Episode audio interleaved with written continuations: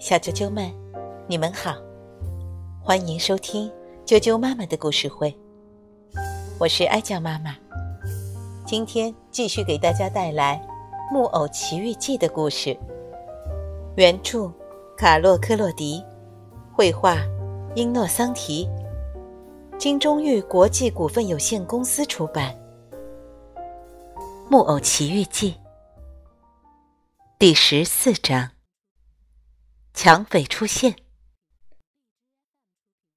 我们这些可怜的孩子真是不幸。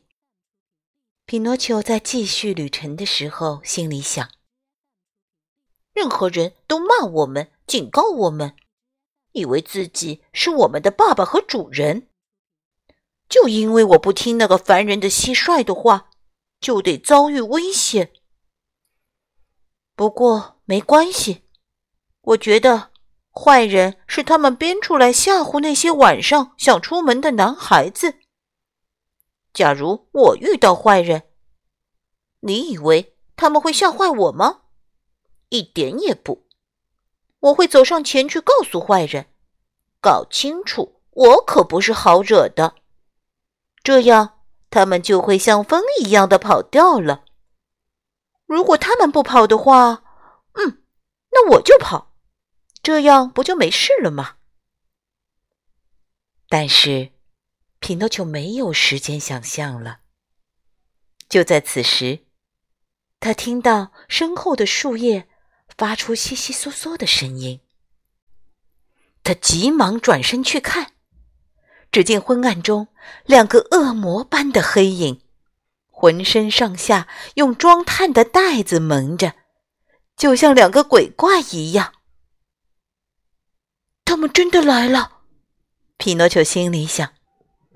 他赶紧把金币放进嘴里，并且压在舌头下面。接着，他想逃跑，但是还没跑一步，他的手臂就被抓住了。你把钱交出来，否则你就死定了！高个子的抢匪说：“死定了。”另外一个抢匪重复着：“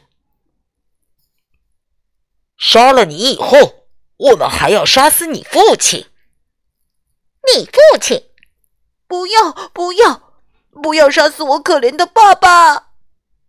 匹诺丘绝望的哭喊着。在他说话的时候，金币在嘴里发出声响。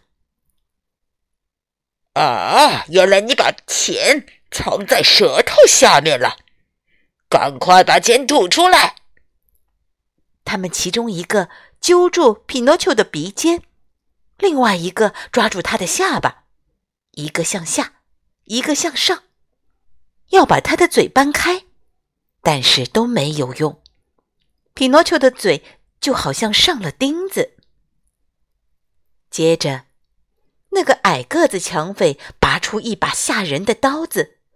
要硬塞到匹诺丘的嘴唇之间，但是匹诺丘一口咬住抢匪的手，把它咬下来，并吐了出来。